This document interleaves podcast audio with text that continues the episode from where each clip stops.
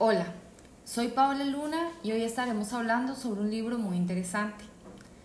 Para comenzar, es importante conocer quién es el autor del libro La antropología social en perspectiva. Héctor Díaz Polanco. Es un antropólogo y sociólogo de origen dominicano, pero que reside en México desde hace mucho tiempo.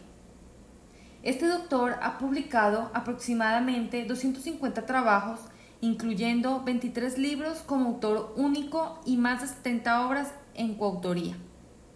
Ha participado en aproximadamente 500 eventos científicos y ha impartido conferencias como profesor invitado en universidades de América Latina y Estados Unidos y Europa.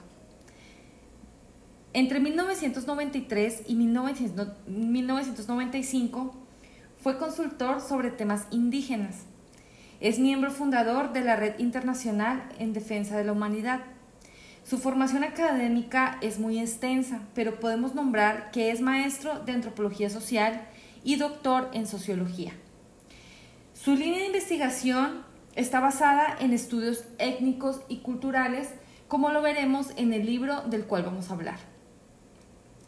El autor analiza los principales rasgos de la antropología, así como las corrientes fundamentales que le han caracterizado desde su inicio a finales del siglo XVIII hasta la actualidad. Esta disciplina ha experimentado diferentes transformaciones a lo largo del tiempo. Una de las bases de las cuales podemos empezar a construir esta información es sobre la problemática antropológica.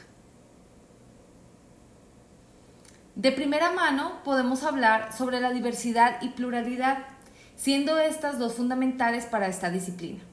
Dentro de la pluralidad podemos decir que trata de unir diferentes grupos etnoculturales en una relación de igualdad y respeto mutuo, al mismo tiempo que se desarrollan dentro de una misma cultura. La, la, cultura es diferente, cada individuo debe tener una identidad cultural, una diversidad. En este sentido, se manifiesta por la diversidad del lenguaje, del arte, de la música, de las creencias, de la estructura social, y en todos los otros atributos de la sociedad humana. La diversidad es considerada como patrimonio eh, común de la humanidad. Este problema de la pluralidad y diversidad aparece cuando las sociedades se empiezan a relacionar, se empiezan a vincular. Todo este proceso de la mundialización y la globalización.